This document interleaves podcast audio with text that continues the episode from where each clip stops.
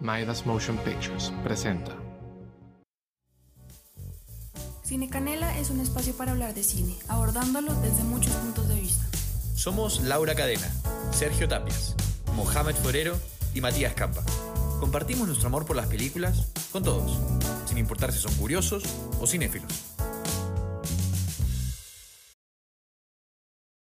Bueno, bienvenidos a un nuevo episodio de Cine Canela.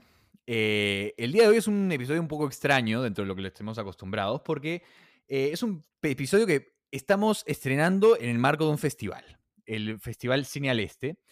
Y para eso, para hablar del festival, tenemos una invitada muy especial, una invitada que conozco bastante bien. eh, la vida, ¿no? La universidad, la, la vida de comunicaciones, la vida del, del- del cine. Paloma Iberico, alias La Niña Azul, por si la quieren buscar por ahí. Ella es programadora y diseñadora gráfica del Festival Cine al Este. Y la tenemos hoy con nosotros para conversar sobre todo lo que tenga que ver con el, con el festival, los retos que ha tenido este año para, eh, con la pandemia y con todo esto, eh, y también hablar un poco de, los, de los cortos, de las películas que ha tenido el festival este año. ¿Cómo estás, Paloma? ¿Qué tal? Hola, perdón, nunca he hecho esto. Este, gracias por, por invitarme primero. Es un gusto estar acá este, con ustedes, con Moja y contigo, Matías, en Cine Canela. Este, nada, estoy bien, acabamos de tener la clausura ahorita. em, y nada, vengo de eso, pero es la clausura simbólica porque solamente ha sido la premiación, ¿no? El festival sigue. Eso, antes de que, de que sigamos con Moja y que entre a la conversación, es dile a la gente hasta cuándo se extiende el festival, porque esa es una noticia completamente nueva que salió entre estos dos días, ¿no es cierto? Sí, sí. Este, bueno, el festival originalmente iba hasta hoy, pero lo estamos extendiendo hasta el 31 de octubre, si no me equivoco. O sea, 31 o 30, no me acuerdo exactamente la fecha, pero es a fines de octubre, van a tener las películas disponibles.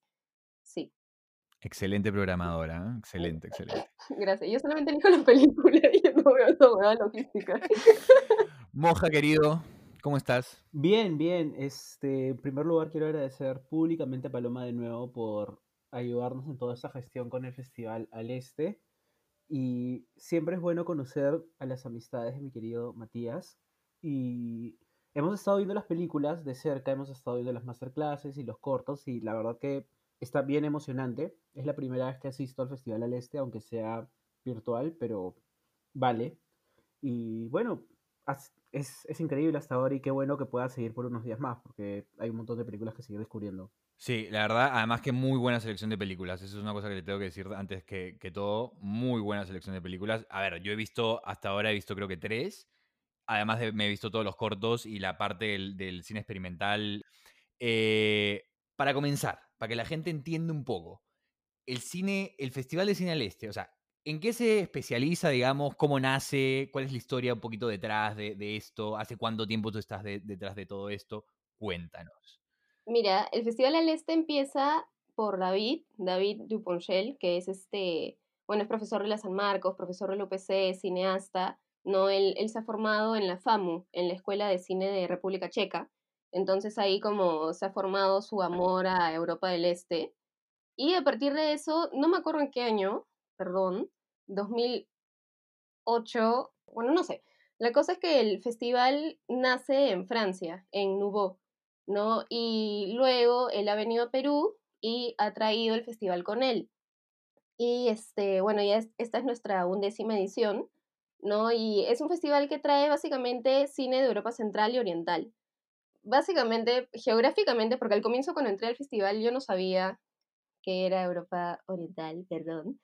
Este, no sabía que podías dividir Europa en pedazos, ya bueno. Este, eh, básicamente es el bloque de la Unión Soviética. O sea, si es que lo, lo ves así, ¿no? Este, todos estos países que tienen estos idiomas llenos de consonantes y toda la cosa, ¿no? Esa es Europa Oriental. Y ahora nos estamos expandiendo más al este, ¿no? Y estamos tratando de abarcar Asia también. Y bueno, y también ponemos cine latinoamericano porque el festival no solamente está en Perú, sino también está en Argentina, Colombia y Uruguay.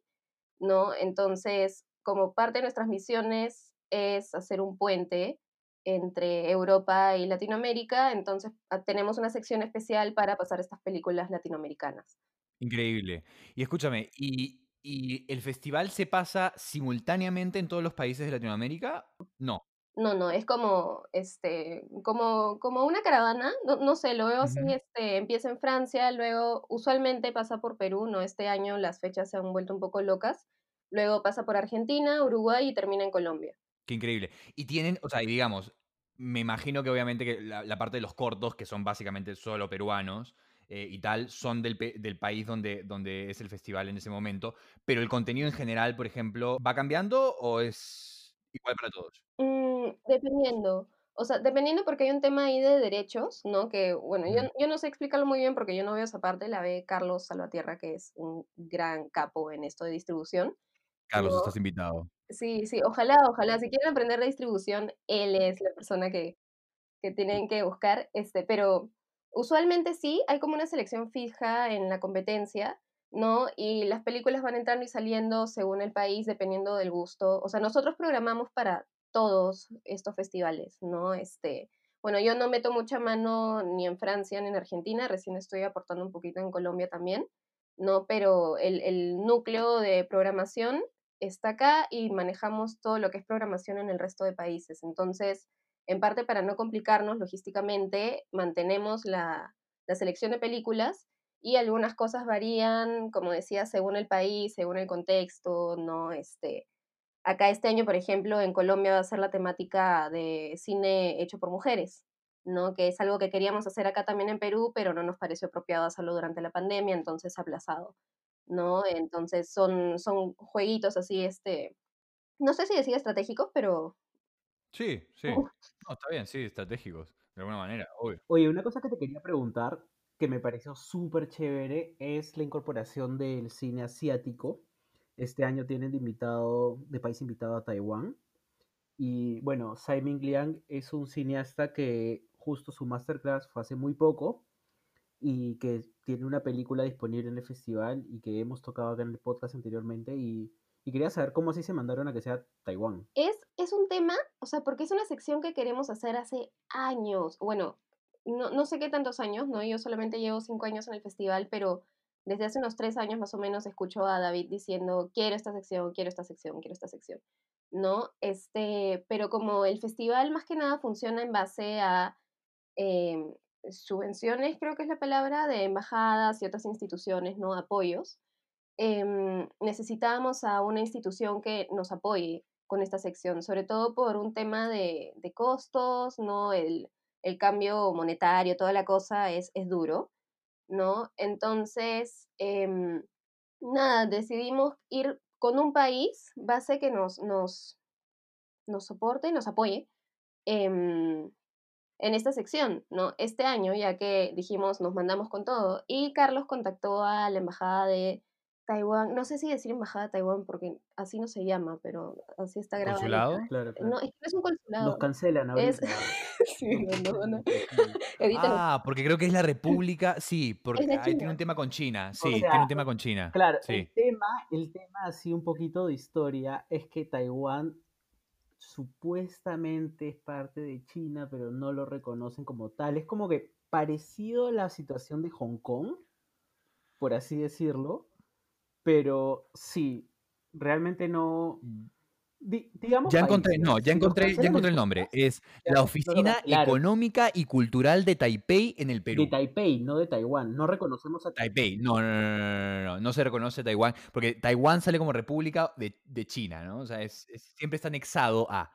Claro. Em, claro, era una, una o sea, no, no sabía cómo llamarlo, pero en verdad la gente que está trabajando ahí en la oficina eh, es genial, es genial, este, se pusieron la camiseta al toque y dijeron, ya, sí, sí la hacemos, em, eh, ¿qué películas van a elegir? Hicimos una elección de cinco o seis películas, no me acuerdo, no me acuerdo la cantidad, creo que son cinco. Sí, sí, creo que son que cinco. son cinco películas, incluida una de Tsai Ming Liang, que es Vive el Amor, un clásico del claro, les 94. mandamos nuestra selección y la eligieron, ¿no? Dijeron, hey, aguante. Bueno, yo estuve, yo estuve cubriendo el, el, el masterclass de, Tsai Ming Liang y la verdad es que todo estuvo bastante bien, ¿eh? Eh, también el tema de la traducción, muy fina, muy fina, muy bien, muy bien. Eh, la, verdad es que me, impresionó, me impresionó lo, lo- bien que lo hicieron. y bueno, también eh, no me acuerdo el nombre de la, digamos, de la, de la conductora o de la presentadora, pero lo hizo realmente bien. O sea, además era una persona que eso fue lo más, lo, más interesante, que al final, creo que, esto es una anécdota, pero, pero Sam le pregunta al, traductor, le dice, después de que ella le hace la pregunta, él le dice, ¿ella es mi fan? Y él le pregunta como, "Eh, oye, él está preguntando si tú eres su fan. Y ella le dice, "Eh, bueno, digamos que sí. Eh, y le dice, porque conoces mucho sobre él. Y le dice, sí, porque bueno, yo vivo en Corea y he tenido la posibilidad de entrevistarlo personalmente anteriormente en Corea. Entonces, ha sido alguien que, sí, sí, sí, sí, ha sido alguien que, que ha tenido ya contacto con, con el cine, con el director eh, en cuestión. Y la verdad es que las preguntas que hizo fueron muy pertinentes, muy, muy interesantes. Bueno, ya, ya pueden ver también el review, el pequeño review que hice para Cine Canela, si les interesa un poco más. Y también del de Abel Ferrara. Y el de Abel Ferrara, exactamente. No, me estoy haciendo cherry, cherry propio. Autocher, Auto bien cherry, meta. exacto. Bien meta, bien meta, como siempre. Eh, no, pero, pero fuera de cosas, eh, eh, la verdad es que si le tengo que decir a la gente es como que no se pierda la oportunidad de, de- de ver una película como esa, ¿eh? O sea, la de Viva el Amor, muy recomendada, muy recomendada. Un cine completamente distinto a lo que están acostumbrados a ver. Y creo que, eh, bueno, qué pena si se perdieron el masterclass, pero bueno, para eso tienen el mini review. Pero fue muy bueno, fue muy bueno. Sí, sí, sí, sí. Este episodio es solo un gran flexing de campa, como que diciéndole, si ustedes se perdieron Masterclass, Claro, fue, pe. claro, pero yo lo vi. Obvio, le estoy diciendo, bueno, sorry, pues, o sea, la próxima, a la Claro. próxima no, no sean lentos, no sean lentejas y compren su entrada. Es que es verdad, es verdad. Claro. O sea, ahora ya. Pero aún pueden comprar la entrada a todo el festival. Exactamente. Se perdieron los masterclasses, bueno, sorry, por lo menos tienen el, el- el- el review de, de- mi, mi review para entender un poco de qué hablaron, pero tienen todas las películas hasta el fin de octubre. Entonces no pierdan esa oportunidad. Ya después no digan que no les avisamos. Entonces, eh, pero bueno, muy interesante. Te tenía que felicitar. Bueno, no sé si te tengo que felicitar a ti, pero tengo que felicitar a la gente del festival. Hasta ahora en, en nuestra página de Instagram hemos reseñado algunas de las películas de tanto la competencia de Al Este como la parte de, si no me equivoco, es la competencia Al Este itinerante que muestra las películas peruanas. Pero justo hoy día nos hemos mandado con ver los cortos porque están increíbles y quería saber ustedes, chicos, cuáles les parecen los más entretenidos. O sea, sé que no deberíamos jugar a favoritos porque todos están increíbles, pero nos hemos mandado a ver para hablar de cinco, porque si no se nos va a ir como que todo el tiempo. Pero quiero saber ustedes cuáles son los que más les ha gustado. Personalmente, yo amé Hatsu y este 1984-51. Pero por parte de ustedes, a ver. O sea, es un tema, ¿no? Porque em, también soy parte de la selección de la competencia de cortometrajes, ¿no? Este, solamente de ficción y documental, en experimental eh, no, no me toman, ¿no? Está ahí Angie Bonino haciendo la curaduría de esa sección porque ella es como la ama y señora, ¿no? Em, pero en esa, en esa selección ha sido, ha sido difícil, ¿no? Eh, siento que el nivel cada vez está subiendo más y de verdad no sabía qué hacer. Em, porque claro, te dicen como ya elige unos tres, este, y, luego conversamos, ¿no? Y cada uno elige unos tres y luego viene la batallita, ¿no? Y muchas veces es muy fácil. Pero acá se dio una situación de, ¿tengo que elegir solo tres? ¿Puedo elegir más? ¿Existe esa posibilidad, por favor? ¿No? Este, pero de mis favoritos definitivamente Hatsu también estaba ahí en, en mi top no sé qué. ¿no? Em, el nivel de producción era brutal, realmente, bueno, conozco a la productora y no, no es un tema de eh, me gusta porque es mi amiga, sino este, realmente es una producción que admiro mucho, sobre todo porque está ambientada en una época muy distinta a la que estamos ahora, ¿no? Y, y, y se nota que hay un montón de chamba detrás. Y de por sí el guion está muy bien hecho, ¿no? Es, es redondito, em- empieza y cierra muy bien. ¿No? La, la carnecita también del cortometraje está, está desarrollada, ¿no? No es una cosa que sea como, hey, empiezo bien y luego me fui al piso y te dormiste durante 10 minutos y luego resurgiste y dijiste, hey, terminó los créditos, ¿no? Sino es una cosa que se mantiene, ¿no? Y va subiendo y luego dices como, ah, qué bien, qué bien que viste corto, ¿no? No es una cosa de, termino molesta porque perdí tiempo, que me ha pasado otras veces, ¿no? Este, el, el corto el otro corto que mencionaste, Moja, perdón, no me sé el nombre porque son muchos números y soy realmente mala. El de los números. 198451. Apunten, 198451. Manden su mensaje aquí. 442-1210. Marca 1977. No, pero eso también es genial. O sea, no, no, no, no llegan animaciones nunca, la verdad, no a, a la competencia. Nadie se manda. Nadie se manda. Es el único corto de animación acá, Sí. creo. Exacto, o sea, es el único que, el único de, de animación que hemos recibido, en verdad, ¿no? Porque esto se da por convocatoria. Ha sido el único de animación que hemos recibido y de por sí eso ya hacía que salte, ¿no? Entre los demás, porque dices, oh, alguien se mandó a hacer una animación y no es como, no, no es cualquier cosa, ¿no? Está, está bien hecho. Se ve artesanal, sí, pero parece intencionalmente. En el buen sentido de la palabra. Exacto, exacto. No es como lo hizo mi perro, sino lo hicieron, lo- se nota que ha, ha sido intencional, que, que han hay, hay una cosa detrás de eso, ¿no? Y, y nada, es, es bien baja, o sea, porque mezclan cosas, ¿no? También, o sea, técnicas. Entonces digo como, "Ah, un- una estrellita. Bien ahí.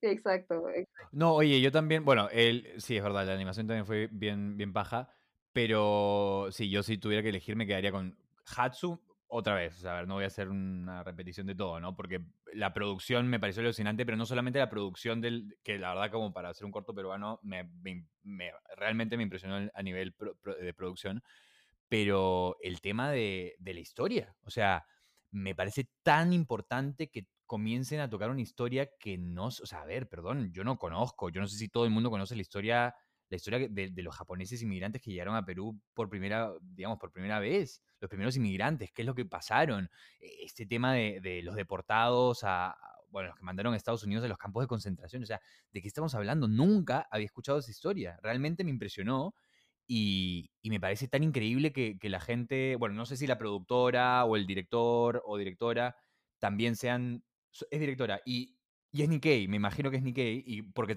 se lo dedicó a sus abuelos y, y tal. Eh, me parece tan importante que también hay una reivindicación con la historia propia de, de- de tu familia, ¿no? Y, y- y tan importante en la historia también del, del- del Perú, o sea, la- los números, por ejemplo, de, que salían ahí de los depor- deportados japoneses de vuelta, gran, la gran mayoría eran, eran peruanos japoneses, ¿no? Entonces estamos hablando de, de un, un- un gran porcentaje de, de gente que vivía en el Perú. Bueno, eso por un lado.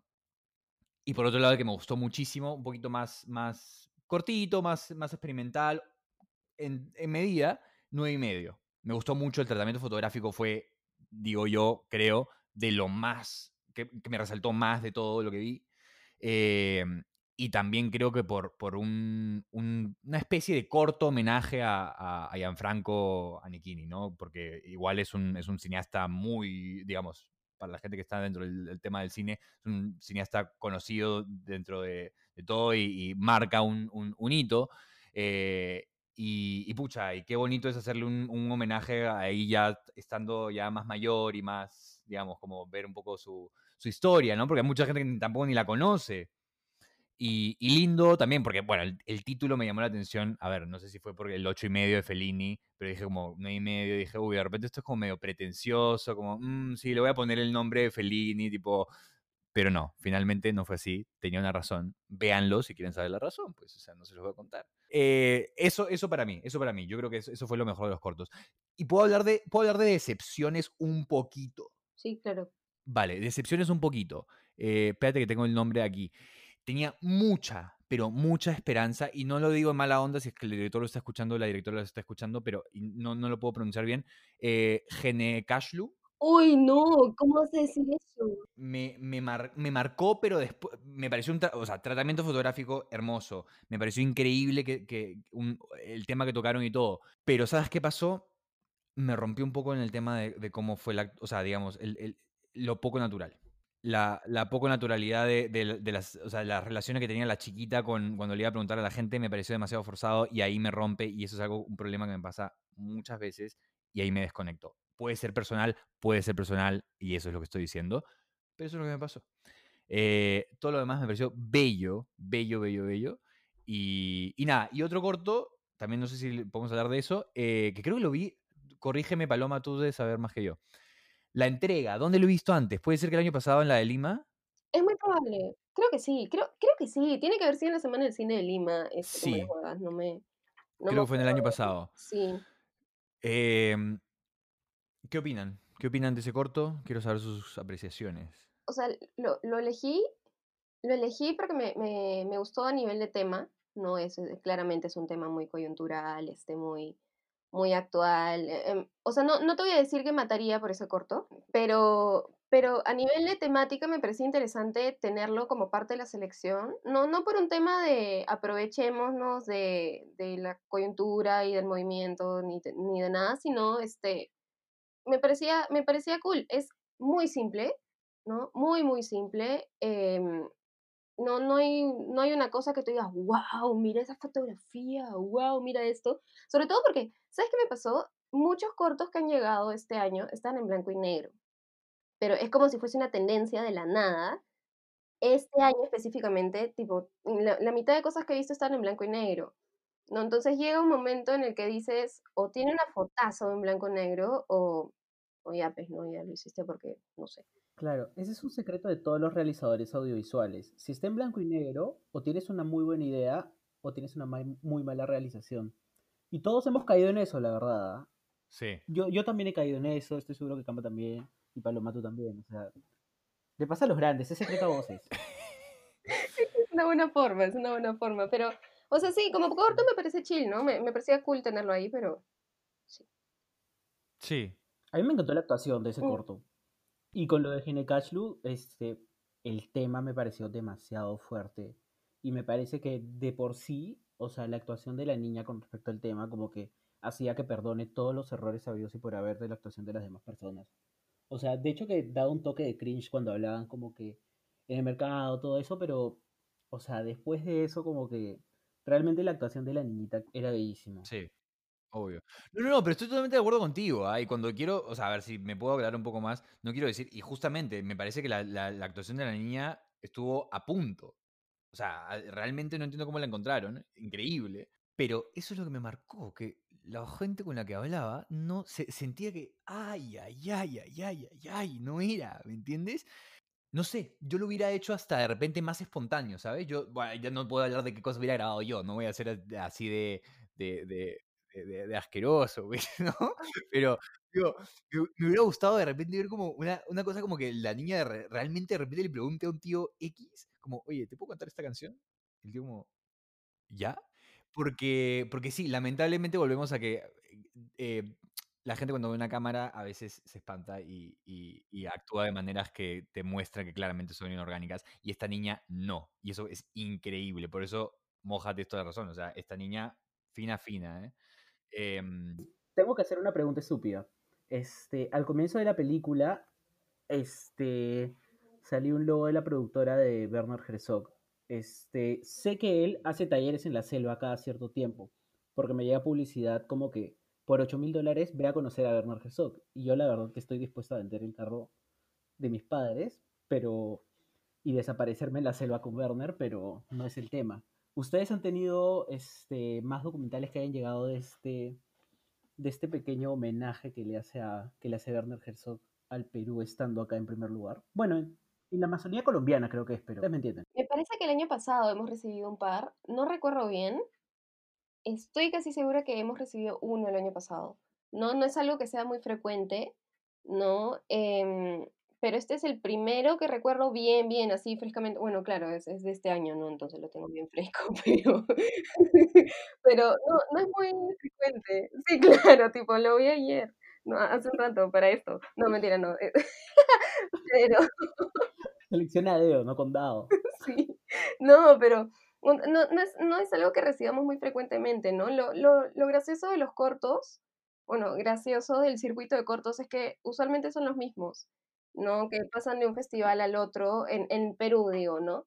Em, por un tema de jerarquías de festivales y toda la cosa. Entonces, cuando llegan cosas así como este de, de, de Hatsuk, que, o sea, bueno, de su, de su cosita que es acá en la, en la Amazonía, es, es paja porque dices, hey, mira, esto tiene como cierto certificado de calidad, ¿no? Aunque odio decir eso porque no me gusta cuando vienen con una expectativa agregada de la nada, ¿no? Pero respecto a lo de las actuaciones, ¿sabes qué? A mí usualmente me da cringe cuando alguien actúa así como forzadamente, pero me molesta si es que los actores son profesionales, porque acá no eran actores profesionales y digo como, se lo perdono, Porque, claro, uno siente la cosa forzada y es como que responden con la voz impostada y toda la cosa y dices como, "Mm", tipo, Terrible. lo odio. Pero acá Terrible. estamos cerrando a mil, por, por esto que mencionas, Moja, de la, la actuación de la, de la niña es hermosa, o sea, está muy, muy bien dirigida, está muy, muy bien interpretada también, ¿no? Y digo, o sea, los demás no son, probablemente ni siquiera sean actores, o sea, probablemente es lo que, dijiste tú, este, Mati, pero, pero cuando es un actor profesional o actriz profesional y veo que, que hacen esos errores, ahí es como pongo pausa y me quito. Em, no, sí, sí, yo fui un poco duro. eh, Perdona, perdona, bueno, no me acuerdo la- el número de la directora, pero que me perdone, no, no quise decir, dale, me redacto, en verdad, el, el- el- en verdad lo, lo- lo que hiciste fue muy loco, mu- muy, muy, muy lindo y, y- y qué buena onda que te hayas además sumergido en la, en la selva, que pucha. Además, eso es una cosa que te quería hablar, qué increíble que hayan tenido tanto contenido de la selva en este festival, en esta edición. Muy bueno, sobre todo he visto cosas en, el, en la parte experimental. Uf, este corto que, que era como medio psicodélico. El Ronimpu, Ronimpu, yo vi Ronimpu y fue como, creo que lo vimos juntos, ¿no, Moja? Sí, lo vemos juntos. Muy bueno. O sea, realmente los felicito porque, pucha, es que, a ver, gente, por eso es que es importante que vean estos festivales, porque después, si no, se van a perder. Estas cosas no las van a ver en los festiva- en, en- en los cines de el Cineplanet, el Cinemark. No están, pues, no están. Y estas cosas quedan perdidas y qué, qué feo. O sea, qué feo realmente no poder ver, o sea, má- más, allá del cortito que hacen en Lima y ya está, se acabó. No, no, no, no. Esto realmente me parece increíble que lo hayan traído. No sé quién hizo la selección, claramente no creo que no, no haya sido Paloma Iberico, pero Yo no hago esa selección, ¿no? Tipo, lo- los experimentales llegan, ¿no? Y nosotros solamente los separamos de los demás y se lo mandamos a Angie para que ella haga la selección, ¿no? Porque como te digo, ella es la maestra y yo personalmente admiro mucho a la gente que hace experimental porque es otra cosa completamente, ¿no? Entonces preferimos dejárselo a alguien que realmente sabe de eso eh, para que haga la selección, ¿no? Pero, o sea, lo, lo que quería decir con esto que dices de la presencia de la selva, ¿no? El, el festival, lo que buscamos siempre, no, no lo estoy diciendo por Cherry ni nada, ¿no? Pero sí es una misión que tiene el festival como tal, ¿no? Es, es ser inclusivo, no, no me gusta usar esa palabra en este caso, pero busca integrar todo, ¿no? Democratizar. Claro, exacto, exacto, eso era, gracias. Este, incluir de todo un poco, porque obviamente acá cuando muchas veces dicen cine peruano y se refieren solamente a Lima y la mitad de películas están grabadas en el malecón de Miraflores y, y la los mismos actores, perdón quien me escuche, no me importa, pero este, pero, o sea, lo que buscamos es mostrar un poco de todo, ¿no? Eh, es, es complicado, sí, porque muchas veces la, la convocatoria no se mueve lo suficiente, cosa que es error nuestro, claramente. No sería, sería bueno poder llegar a más este, espacios o, más espacios del Perú, claramente, ¿no? Pero es, es algo que el festival está buscando siempre, ¿no? Expandirse e incluir además regiones y todo, ¿no? Eh, David tiene un proyecto eh, es una idea, ¿no? Que esperamos poder poner en, en práctica en algún momento, en algún futuro cercano, que es este, no me acuerdo si doblar o subtitular, creo que es doblar un par de películas de Europa del Este a idiomas originarios, ¿no? O sea, quechua, aymara, para que pueda verse en el resto del país, porque claramente no en todo el país se habla solamente castellano, eso es, es ser tonto si es que piensas eso, ¿no? Entonces, es, es la, en parte una de las misiones del festival, ¿no? qué increíble. Qué paja que hagan eso. Y con respecto a las películas de Europa del Este, este, supongo que Paloma tú has visto todas ya hace un tiempo. ¿Cuáles son las que les han gustado más? Yo vi y me marcó realmente Cook, Fuck, Kill. Me he cagado de risa, pero aún así con una incomodidad terrible. Es un humor negro súper asqueroso, pero bellísima la película. Y realmente a todos los que están escuchando lo recomiendo. Sigue disponible hasta finales de octubre. Y bueno, chicos, para que sepan los oyentes, el detrás de cámara fue un poco dividirnos lo que había porque la selección es inmensa y no íbamos a poder llegar a ver todo. Así que entre Matías, Bea y yo nos hemos mandado a ver todo lo que hay, pero, o sea, hemos comido, dormido con eso y como para poder tener un poco de idea de qué es lo que estaba pasando. Sí, pero bueno, pero ahora lo bueno es que el festival sigue hasta finales de octubre, así que voy a poder ver la película. Justo, justo lo que hablaban en los cortos también, pero está a una mayor escala, que estaba buscando y la mayoría de las personas que salen en esa película no son actores, o sea, este es su debut actoral. O sea, el, el actor principal, Yaroslav, que también se llama Yaroslav, es uno de los pocos que tenía este un poco de bagaje y la actriz que hace de su mamá también era como que una leyenda de Checoslovaquia. Y tiene otras películas que tratan temas súper fuertes. Hay una sobre nazismo, bueno, sobre los neonazis, que también creo que My Dog Killer, buenísima. Y bueno, no sé, ¿ustedes qué tal les pareció la selección de Europa del Este? ¿Qué, les, qué se esperaban? ¿Qué les gustó? Mm, o sea, bueno, yo como, como programadora usualmente, cuando el festival no era online, este, teníamos, eh, o sea, la sección competitiva estaba dividida en dos, ¿no? Ficción y documental. Mi sección específicamente era documental, ¿no? Entonces, este año decidimos fusionar por mm, la pandemia y toda la cosa. Em, entonces, aún así, me he centrado en, en la selección de documentales específicamente, ¿no? Eh, y claramente he visto las demás películas, ¿no? Y este año, eh, varias personas lo han dicho, y no es por tirarnos flores al equipo de programación, aunque en parte sí. Este, eh, la, la, competencia, bueno, en general la selección de películas ha estado fuerte, en el sentido en que ha sido complicado a pesar de la pandemia, ¿no? Porque ya no hay estrenos, al menos por el momento, ¿no? Muchos festivales se murieron, o sea, momentáneamente. Pero ha sido ver un montón de películas, ha sido seleccionar lo que consideramos más apropiado. O sea, apropiado en el sentido que acá viene una pequeña anécdota. A inicios de este año, cuando no, aún no había como ni un atisbo de coronavirus en, en, en por acá, este, tuvimos una reunión, ¿no? Todo el equipo siempre tenemos reuniones, bueno, no siempre, ¿no? Pero bueno, ahora sí. Bueno, ya nos reuníamos ya. Y la cosa es que tuvimos esta reunión en la que estábamos conversando para la postulación de DAFO. ¿no? Que, que postulamos cada cierto tiempo para financiamiento, bla, bla, bla, toda la cosa. Y estábamos como tirando ideas, ¿no? Haciendo una lista de prioridades, objetivos, toda la cosa. Y mencionamos, o David mencionó, hizo hincapié en que ahora traigamos las películas que a nosotros, como equipo de programación, nos gusten, ¿no? Porque hizo la pregunta de, el año pasado hubo una película, o sea, fue preguntándonos a cada uno, ¿no? ¿Qué película no te gustó? ¿Hubo una película que no te gustó? Y yo dije como, sí, tal película me pareció una cagada, ¿no? Que claramente yo no la quería ir. y así hicimos una ronda. Dijo, ya, eso no puede volver a pasar. O sea, no, no podemos volver a programar películas que a nosotros mismos no nos gusten, porque claramente no va a haber amor detrás del festival, ¿no? Entonces, este año la selección se ha hecho con, con muchas, mucho más sentimiento que otros años, creo yo, ¿no? Entonces, claro, entre mis favoritas de la competencia está La Tierra es azul como una naranja, ¿no? que es este documental precioso que realmente me, creo, que nos toca el corazón a todos de alguna manera extraña, ¿no? Los personajes son muy, muy humanos y eso es bonito, son muy cálidos. Y este, bueno, Historias en el bosque de castaños también me parece una, una belleza, o sea, en todos sentidos. Si es que no la han visto, por favor, mírenla. Es una joyita también está esta animación, em, que es medio, ni siquiera sé si decir documental, sino que son los registros del, del cineasta, ¿no? Y es como una modificación, eh, Mata el viaje a esta ciudad, también que me parece genial, es, es crudísima, súper violenta no es la palabra, pero es como gráficamente es impactante.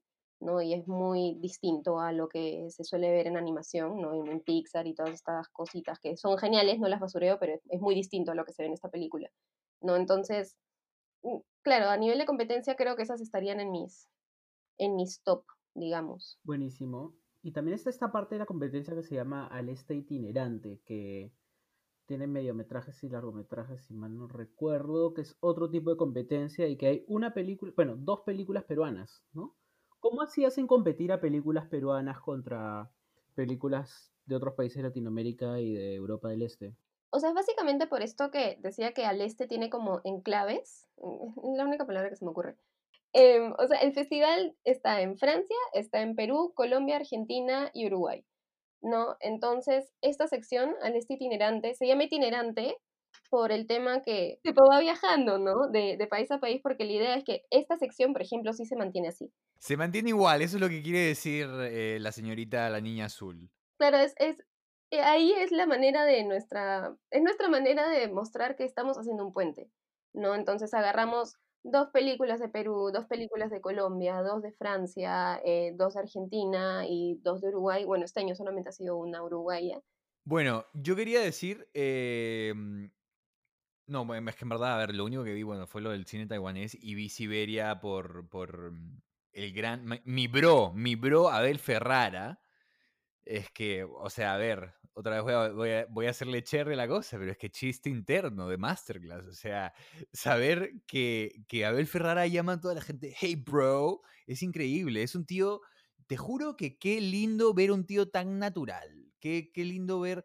¿Sabes qué pasa? Y eso es algo también increíble. Los Masterclasses ves como que te bajan, te bajan del, del pedestal. O sea, obviamente la admiración sigue ahí en todo momento, pero es como, hermano, este tipo es una persona tal y como tú. O sea, es increíble, es increíble poder tener la oportunidad de, de ver cómo alguien simplemente es como te cuenta cuál es su proceso, cómo, cómo lo hace, de dónde vienen las ideas. Es interesante encontrar que, o sea, por ejemplo, el tema de Abel Ferrara, ya me, me impresionó que es como, le hicieron una pregunta y le dijeron, oye, eh, ¿cuáles son tus, o sea, como, ¿cuáles, cuáles son tus influencias en el cine, no? ¿Cuál- qué, qué películas ves, etcétera, qué directores?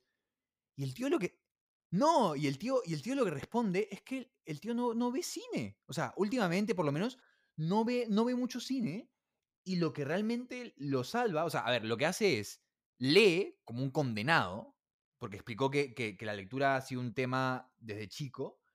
Y por otro lado, lo que hace es ve el cine, pero lo único que ve de, cine es el cine que producen sus alumnos porque él es profesor en Roma, en una universidad. Entonces, es súper interesante, además desde la perspectiva de un, cine- de un, digamos, de un cineasta independiente, también ver cine como mucho, o sea, no, no, no cine de Hollywood, no cine que lleva a las, a la, ¿me entiendes? A las salas. Aún más independiente que el suyo. Exactamente, exactamente. Y que esté ahí metido y como ver, ver, ver lo que realmente se realiza en todo el mundo como a, a pequeña escala, con pequeño presupuesto. Realmente, nada, ¿qué te puedo decir? El, el- el tío, el tío Ferrara, muy, muy, muy increíble. Además, eh, bueno, el Masterclass contó, y, y, eso está súper interesante, como un poco más de, de cómo creó Siberia, que fue la peli que, que pude ver, que bueno, se las recomiendo también. Eh, porque fue muy personal. Mencionó, mencionó esa relación que tiene, que tenía, que tiene, bueno, que no tenía, tiene con Willem Dafoe y la creación también de cómo creó el personaje y absolutamente todo, como que a partir de Willem Dafoe es que crea el personaje de Clint, no al revés. Y eso fue muy loco. Entonces lo, lo pueden ver en la película. Y la película es literal un viaje. O sea, un viaje explorando, no sé, sentimientos, recuerdos, perspectivas, eh, cosas que tiene en la cabeza el tío y que no sabe cómo lidiar, yo qué sé. Eh, y, y, por ejemplo, el tema de, Yo no sabía esta anécdota, pero contó que, que Willem Dafoe, toda la familia de Willem Dafoe ha sido doctora. Todo- todos son doctores, todos son médicos, etc. Y él tenía que ser un médico. Y decidió no, no serlo. Y decidió ser un actor. Y es un increíble actor. Pero ¿qué pasa? Que nunca va a poder ser lo que los padres querían que sea. Que es que sea un médico. Entonces siempre va a ser un fracaso a nivel de expectativas. Aunque este tipo sea uno de los más grandes actores que hay, por lo menos andando por ahí eh, hoy, en día. Y eso, o sea, tratar como esos temas de, de más como de psicológicos, ¿sabes? Hasta psicoanálisis, eh, se le, bueno, se le da muy bien a, a- a- a Ferrara, es un, es un, un puto amo, un imagino- puto Me amo. imagino esa conversación, ¿no? Como que, oye, ¿sabes qué, Willem? Necesito que hagas de doctor. Y el como que, ay, claro, claro. Como, mano, ¿en serio? No, es el único papel que no te acepto, ves, concha tu madre. Saludos. No, pero, pero increíble, increíble. Además, que qué, qué- qué lindo que, que, no sé, es como que los ves como dos seres humanos, ¿me entiendes? Y son amigos, y es más, el tío decía, vive al lado de mi casa, o sea, vive aquí a una cuadra, y, y no, muy, muy, muy, muy lindo. Es más, creo que su historia, los dos viven en Roma, los dos como que se enamoraron, creo que como en la onda, como cuando se mudaron a Roma, y no sé qué tanta cosa. Entre ellos. No, no se enamoraban entre ellos, no, no sé. Cada uno tuvo como una pareja. Eso sería un lindo, un lindo plot twist, ¿no? Como, ah. Sí, alucina. De la amistad nació el amor, surgió el amor. No, pero, pero su- surgió otro tipo de amor. Surgió otro tipo de amor y está y está súper bueno. Bueno, yo lo que te quería preguntar, Paloma, es que, y creo que, bueno, no sé si la gente le interese esto, pero yo creo que sí, es que cómo, yo lo que creo que la gente quiere, ¿no? Pero, ¿cómo ha sido, tú que ya has estado cinco años y pico, cinco años en el festival y que todo ha sido presencial, ¿cómo ha sido el reto de, de hacerlo esta vez totalmente online? Porque me imagino que ha sido completamente diferente. Entonces, no sé si nos puedes contar un poco sobre eso. Mm, o sea, ha sido. mm, Todo el mundo dice ese tipo de cosas, ¿no? Pero ha sido un desafío. Ha sido todo un reto, ¿no? o sea, además de Dios le da sus más grandes peleas a sus más fuertes guerreros. Pero es que, o sea, ha sido una locura, porque en primer lugar, usualmente el festival es en mayo, ¿ya? Y, ah, claro, han pasado muchos meses desde mayo. Y, y claro, ha pasado todo esto de la pandemia en marzo. Y eso es a qué, ¿dos meses? Sí, dos meses. Dos meses de, cuando se lleva a cabo el festival. Entonces, ¿qué pasa? Muchas películas ya las tiene cerradas. Eh, muchas, no necesariamente actividades, porque se dan muchas cosas en el camino y es como, este, ya, invitamos a tal persona, no, invitemos a tal otra, no sé qué. Entonces, por ejemplo, acá ya no podías invitar a nadie presencialmente, claramente.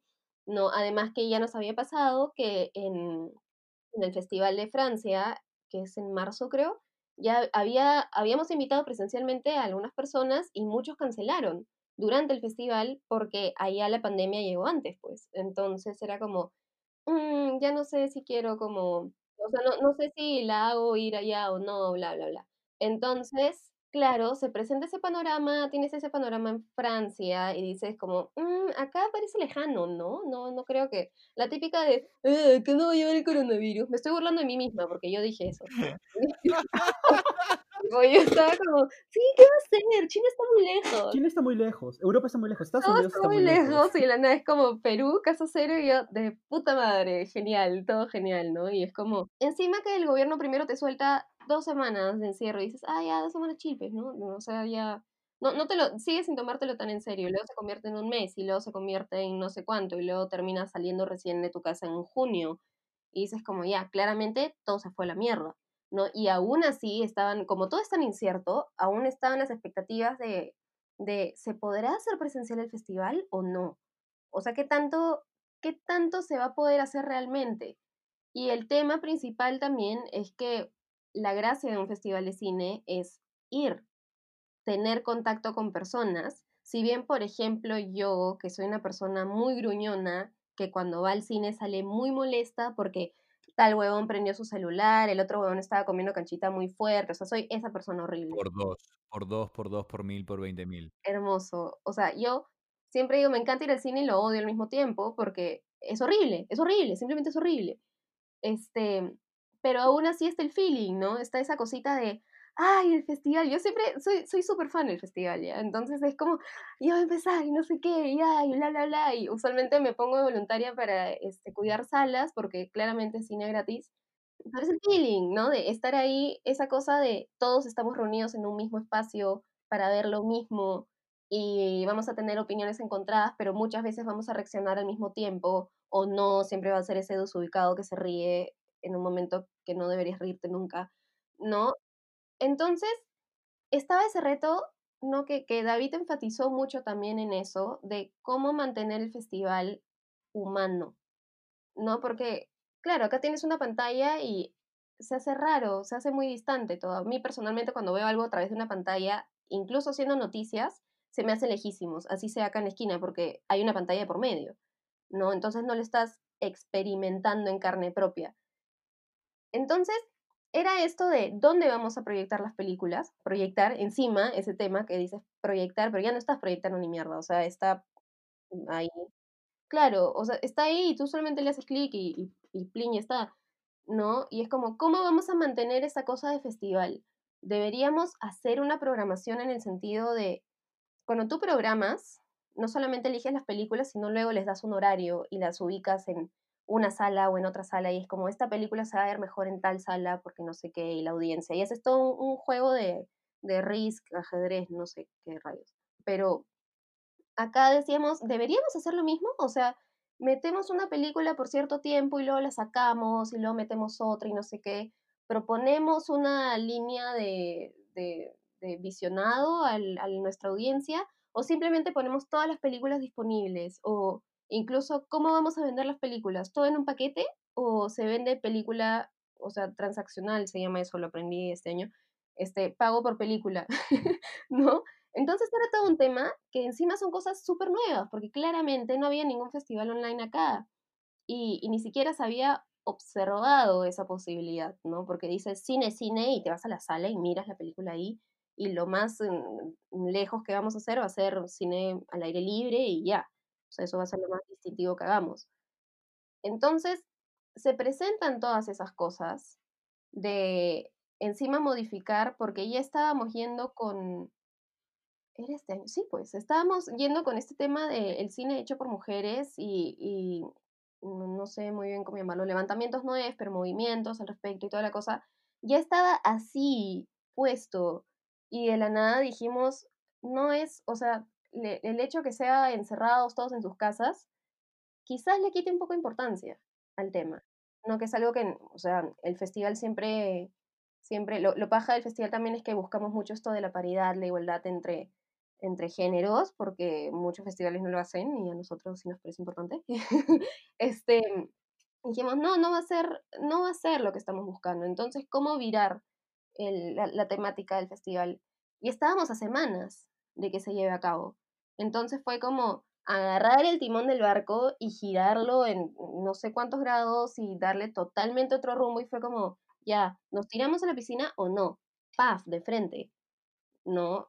Y en verdad ha sido un chambón de todo el equipo de Carlos viéndolo de la plataforma, porque encima la plataforma se ha hecho desde cero. Yo, o sea, yo a ver, si yo tengo que recalcar algo que me ha parecido increíble, y ahora también lo, lo, lo, entiendo un poco más, es lo que me dices de, perdón, ¿cómo se llama tu, el, el, el, ¿David? el, mandamás, David? David eh, que, que David diga que hay que mantener el tema humano, porque me parece que es lo más importante en un festival, ¿no?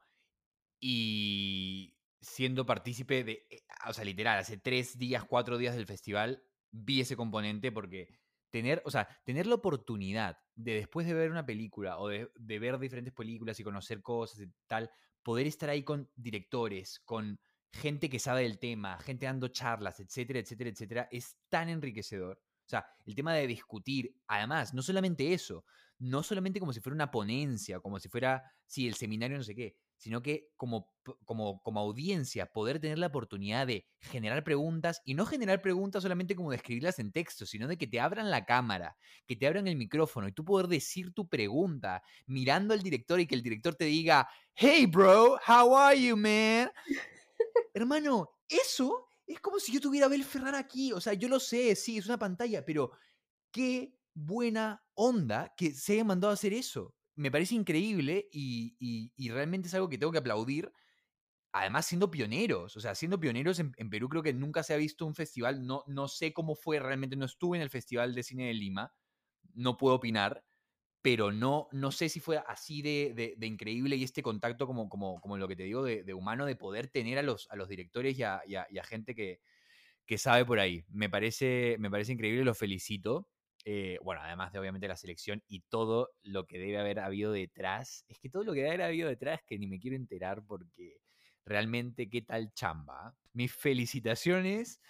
Solamente sé dos nombres, aparte de Paloma, al de David y al Carlito Salvatierra, que Carlos, te estamos esperando. Cuando quieras, eres, eres más que invitado, las puertas están abiertas. Justo antes de, antes de ir cerrando por la hora, una de las cosas que más me impresionó, porque era una película que me moría por ver hace un montón de tiempo, es la película de apertura, And Then We Danced. Uf, me encantaría saber cuál fue la historia de traerla, porque sé que país que ha tocado esa película realmente se prendió en fuego, bueno, sobre todo los conservadores, ¿no? O sea, lo que pasó en, en Georgia, creo que era, de que mostraron la película y se vino toda la policía. Así que eso quería saber si ese tipo de cosas influenció un poco en la decisión de traerla o cómo se dio, cómo se dio eso. Mm, o sea, más que nada ha sido una cosa bien de el sentimiento que le queríamos dejar a la audiencia porque era la película Apertura, ¿no? Ahí estábamos funcionando con la misma lógica de la, como si fuese una cosa presencial, ¿no? Porque usualmente hacíamos nuestra apertura en el, en el auditorio de la Fundación Telefónica, que no sé si sigue existiendo, pero bueno, había un auditorio. Em, y elegíamos una película para empezar que fuese una película de onda, o sea, en el sentido de, claramente después de la apertura hay una fiestita, ¿no? Entonces no queremos que la gente vaya miserablemente a, chupar y ahogarse en sus penas, ya claro, pueden hacerlo si les da la gana, pero me refiero a, o sea, la onda es, ¡Ey! Empezó el festival, ¿no?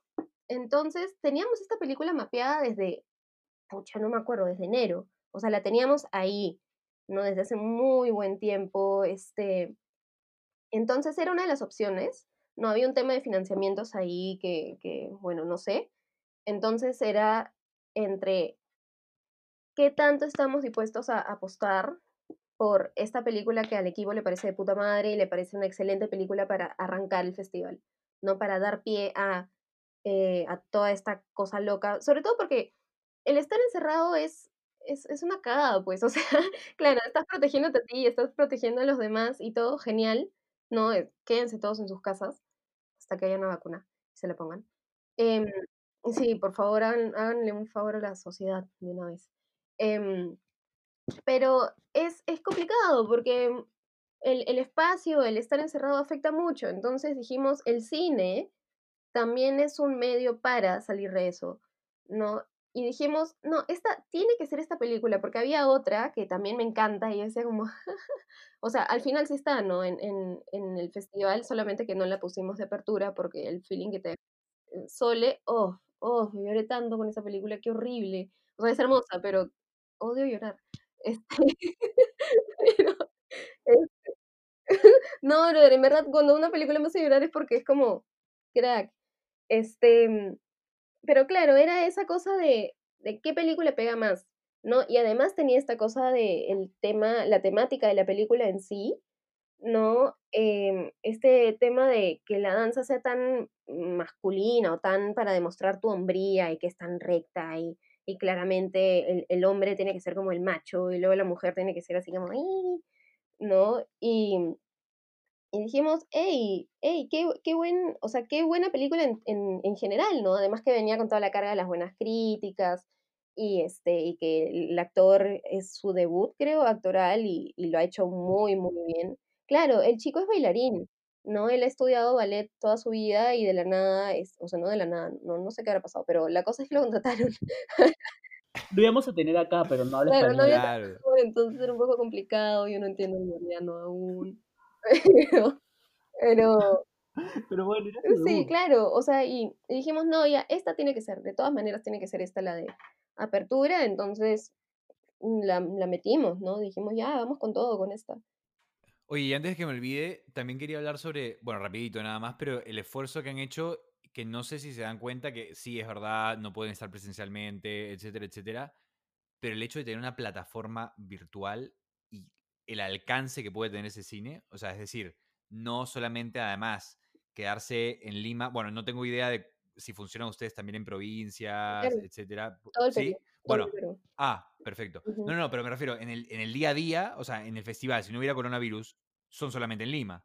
Eh, no, hemos tenido proyecciones en, en provincia también, en Cusco, en Iquitos, en, no me acuerdo si en Piura, ahí sí me agarran. Arequipa, ¿no? Eh, tenemos aliados, por así llamarlo, o sea, hay gente también que buscamos llegar, como decía hace, hace no sé cuánto rato, pero este, sí buscamos llegar a provincia, ¿no? Es, es más complicado, claramente, por el tema de los derechos y el transporte y toda la cosa, pero, pero sí hemos estado presentes otras veces. No sé si el año pasado, por ejemplo, pero creo que sí, es más. Osan fue Cusco, pero no me acuerdo, no me acuerdo bien. Pero la cosa es que sí. Pero bueno, pero qué, qué buena onda que en todo caso este, este momento sea aún mejor, porque llegas a absolutamente todo, no tienes que pensar en, ah, sí, este está aquí, este está allá, simplemente es como tienes un lugar donde puedas tener un internet y has pagado tu entrada y puedes acceder a todo el contenido del festival. Y eso me parece interesante. Y también me parece interesante la decisión que han tenido ustedes de hacerlo en un paquete. Y personalmente tengo que decir que me parece mucho mejor que pagar por película. Mucho mejor. ¿Sabes por qué? Y te lo digo de una forma bien simple. Es como, ya, ok, sí. eh, podrá costar un poco más, pero una vez que compras esa entrada, es como, ya no vas a ver dos películas. vas a sacarle el provecho y vas a comenzar a ver más y más y más y más y más. Y ese es el cometido del festival, que veas todo el cine que puedas, porque ese cine lamentablemente no lo vas a ver en otro lugar. Entonces, otra vez, aprovechen a comprar su entrada que este cine, este festival está hasta finales de octubre.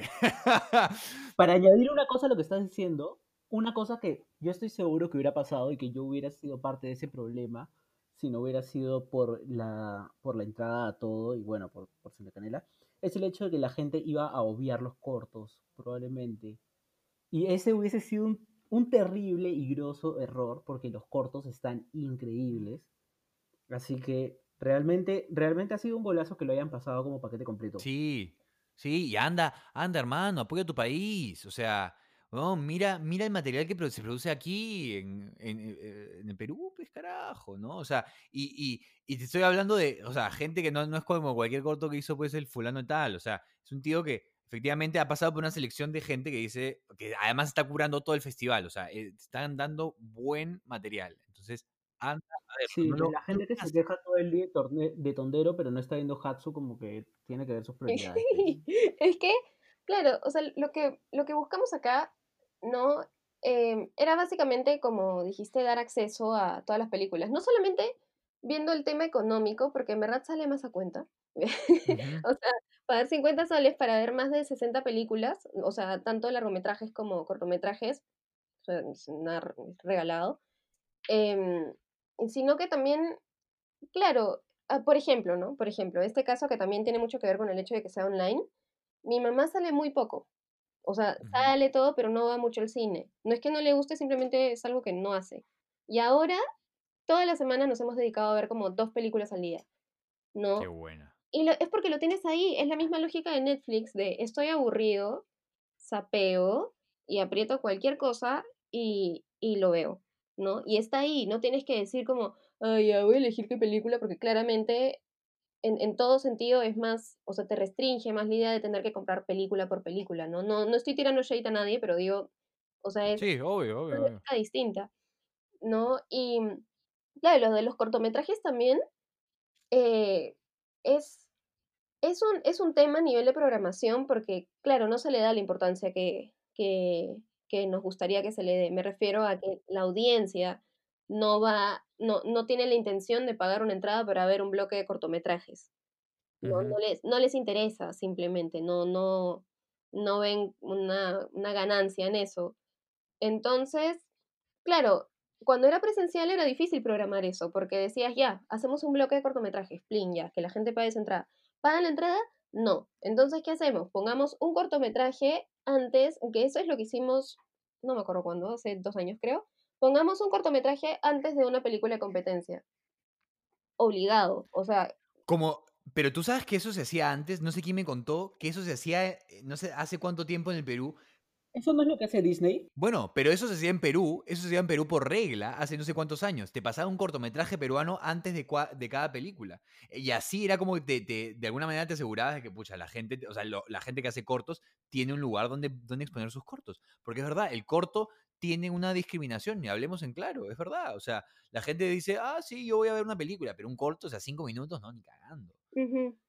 Entonces me parece increíble, sobre todo la, eso está muy bien, la, el, provecho de que puede sacar todos los cortometrajes de este formato, que de, otra manera estaría complicado. Muy bien, muy bien, muy bien. No, la verdad es que, la verdad es que, bueno, ¿qué, qué, qué más les puedo decir? O sea, ya más cherry no puedo hacer, tienen que ir a ver el festival. eh, si se lo pierden, son, son, no, no quiero decirles tontos, ¿no? Pero son lornas, son lornas. Les quedan 20 días, Luca 20, ya saqué el cálculo, Luca 20 la peli, o sea, ya, o sea, l- quedas con tu hermano, con tu hermana, con tu viejo, con tu vieja, o sea, toda la gente se pone ahí un mismo, una misma computadora, un mismo televisor, Luca 20 la peli, ya. No puedo creer que sea más barato que eso. eh, así que no hay excusas, no hay excusas y es un cine que no van a, no, lamentablemente, no van a poder ver en otro lugar. Así que aprovechen que al este ha extendido sus, sus fechas hasta fines de octubre.